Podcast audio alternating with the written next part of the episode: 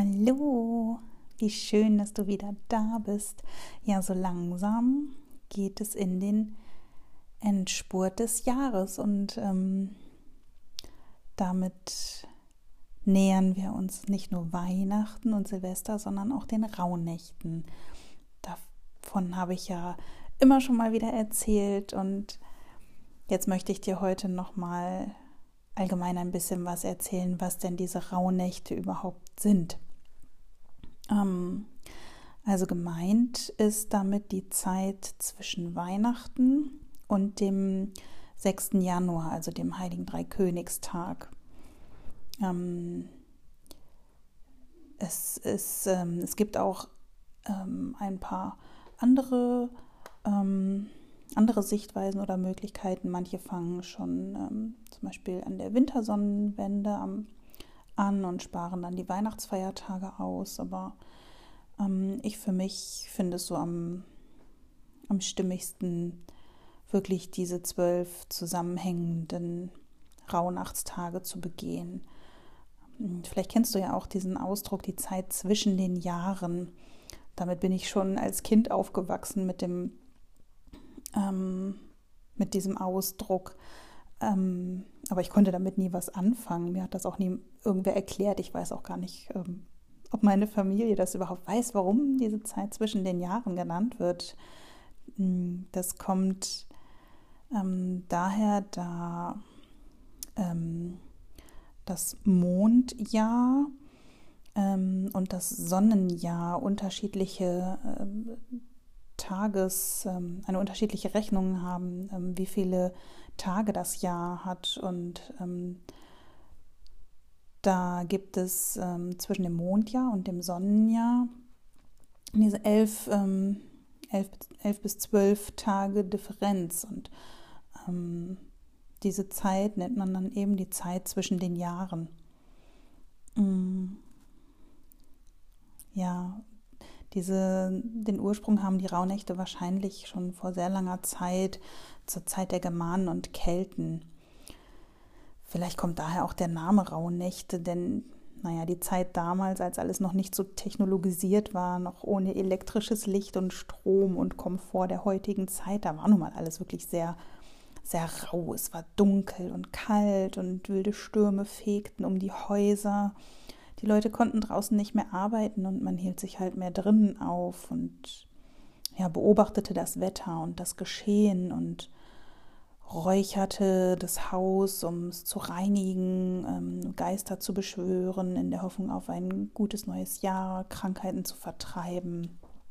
Ähm, vielleicht kommt das Wort Rauhnächte auch von dem, von dem Rauch, von dem Räuchern oder auch einfach daher, mh, mm, dass, dass das neue Jahr noch roh ist und noch gestaltet werden kann. Also es gibt da ja viele Überlegungen. Hm, so ganz eindeutig ist die Herkunft nicht.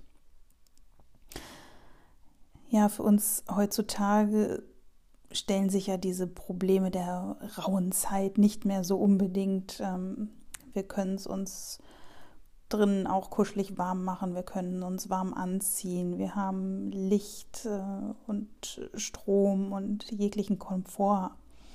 Aber trotzdem, trotzdem finde ich, lädt uns diese Zeit einfach ein, uns zurückzuziehen und besinnlich zu werden. Es heißt, dass in dieser Zeit die Schleier zur geistigen Welt dünner sind, dass wir leichter in Kontakt zur Anderswelt, zu den Ahnen kommen können oder Botschaften aus uns selbst heraus oder ja von den Anderswelten besser wahrnehmen können. Aber ähm, ja, ich will hier nicht zu, zu esoterisch werden. Ähm, das überlasse ich dir, wie mystisch und magisch du diese Zeit empfindest und wie du sie zelebrieren möchtest. Ich fand es schon als Kind irgendwie eine, eine ganz ja, magische Zeit irgendwie und ähm, mochte die Zeit immer sehr gerne. Es war irgendwie alles so ein bisschen wie, wie in Watte gepackt oder so, ein bisschen alles, alles auf Zeitlupe und alles irgendwie, ja, besonders. Ähm, Genau, also die Rauhnächte beginnen halt in der Nacht vom 24. auf den 25. Dezember und enden in der Nacht vom 5. auf den 6. Januar. Das sind dann eben die zwölf Nächte oder zwölf Rauhnachtstage, ähm, die immer von 0 bis 24 Uhr sozusagen gehen. Also immer in der einen Nacht anfangen, dann gibt es den einen Rauhnachtstag und in der Nacht ist dann der Wechsel zum nächsten Rauhnachtstag. Und ja, ich lade dich hier einfach dazu ein, einfach mal diese besonderen Energien in den zwölf Tagen der Rauhnächte für dich zu nutzen und dir jeden Tag ein bisschen Zeit und Ruhe zu nehmen. Vielleicht kreierst du dir ein kleines Ritual, wie du die Zeit verbringst, ähm, mit Kerzenschein, mit Musik im Hintergrund. Wenn du magst, kannst du auch orakeln. Das wird sehr, sehr häufig in den Rauhnächten gemacht, ähm, wie du vielleicht auch schon bei meinem Podcast mitbekommen hast. Mm. Die zwölf Rauhnächte haben nicht nur ihre eigenen Energien, sondern stehen auch, jede Rauhnacht steht auch stellvertretend für einen Monat des kommenden Jahres. Und wenn du orakelst oder wenn du deine Begegnungen oder Erlebnisse oder deine Träume in diesen Tagen beobachtest und aufschreibst, dann kannst du so auch ähm, wertvolle Impulse für dein kommendes Jahr erhalten, genauso wie es auch schon die Menschen vor ewigen Zeiten gemacht haben. Ich habe letztes Jahr zum ersten Mal so bewusst diese Rauhnächte begangen und war und bin auch immer noch absolut erstaunt, wie hilfreich und passend diese Beobachtungen aus den Rauhnächten wirklich für mein Jahr waren. Ähm, da fällt mir gerade auf, dass ich für November noch gar keinen Monatsrückblick gemacht habe. Das hole ich noch mal eben nach. Ähm, meine Orakelkarte aus der 11. Rauhnacht zeigte mir ähm, den Hierophanten, so heißt diese Karte. Das ist eine Art Lehrer ähm, mit zwei Schülern abgebildet. Also hier geht es um das Thema Lehren oder Lernen, je nachdem, mit wem man sich so beim Betrachten der Karte eher identifizieren kann. Mm. Bei mir ist es gerade eher der Lehrer, denn ich durfte im November ähm, wieder einmal versuchen, diese, wie ich finde, so unglaublich spannende Welt der Energiearbeit und dieser Einheit Körper, Geist und Seele weiterzugeben. Ähm, und ich merke wirklich jedes Mal wieder, wie sehr mir das ein inneres Bedürfnis ist, meine bisherigen Erfahrungen und Erlebnisse und Erkenntnisse weiterzugeben, damit sie vielleicht auch in dir das eine oder andere Aha-Erlebnis auslösen. Ja, beim längeren Betrachten der Karte fällt mir auch ein, dass ich im November auch wieder etwas lernen durfte über mich selbst. Ähm, ja, ich bin jemand, der sehr gerne plant. Aber ich verliere mich auch gerne im Planen, sodass ich dann erst sehr spät oder vielleicht manchmal sogar gar nicht in das Tun komme. Und ich habe im November tatsächlich viel geplant, was, wie ich finde, tolles geplant und war begeistert von meinem Plan. Und als ich dann endlich anfing, ihn umsetzen zu wollen, merkte ich, dass das so überhaupt nicht funktioniert. Wäre ich eher ins Tun gegangen, hätte mich tatsächlich das viel Planungszeit und vielleicht auch tatsächlich eine Enttäuschung erspart.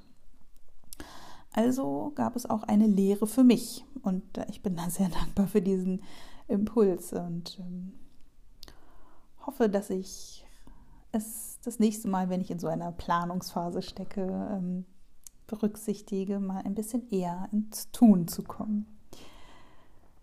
Ähm, ja, und ähm, da ich ja Ende Dezember die Rauhnächte begehe, ähm, werde ich jetzt einfach schon mal meine Orakelkarte aus den ähm, aus den letzten Rauhnächten ansehen, die ich für den Dezember gezogen habe und mache dann halt keinen Monatsrückblick mehr Ende Dezember, sondern jetzt einfach mittendrin.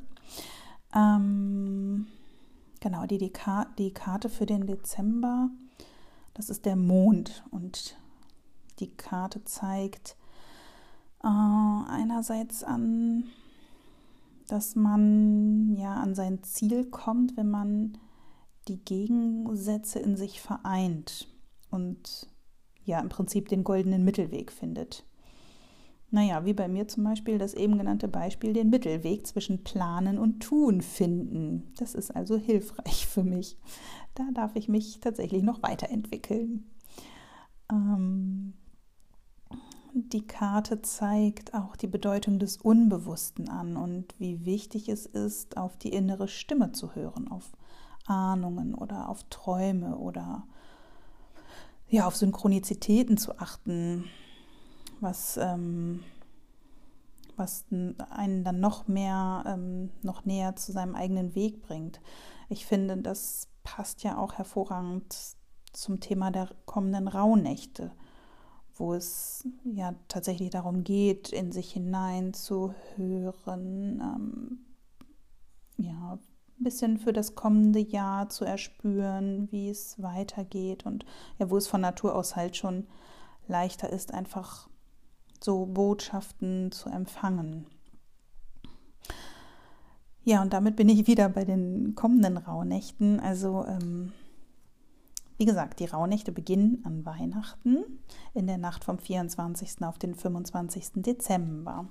Also ist der erste, äh, der erste Rauhnachtstag, ist auch gleichzeitig der erste Weihnachtstag, der 25. Dezember, von quasi von 0 bis 24 Uhr. Und wenn du Lust hast, lade ich dich ein, mit mir zusammen die Rauhnächte zu begehen.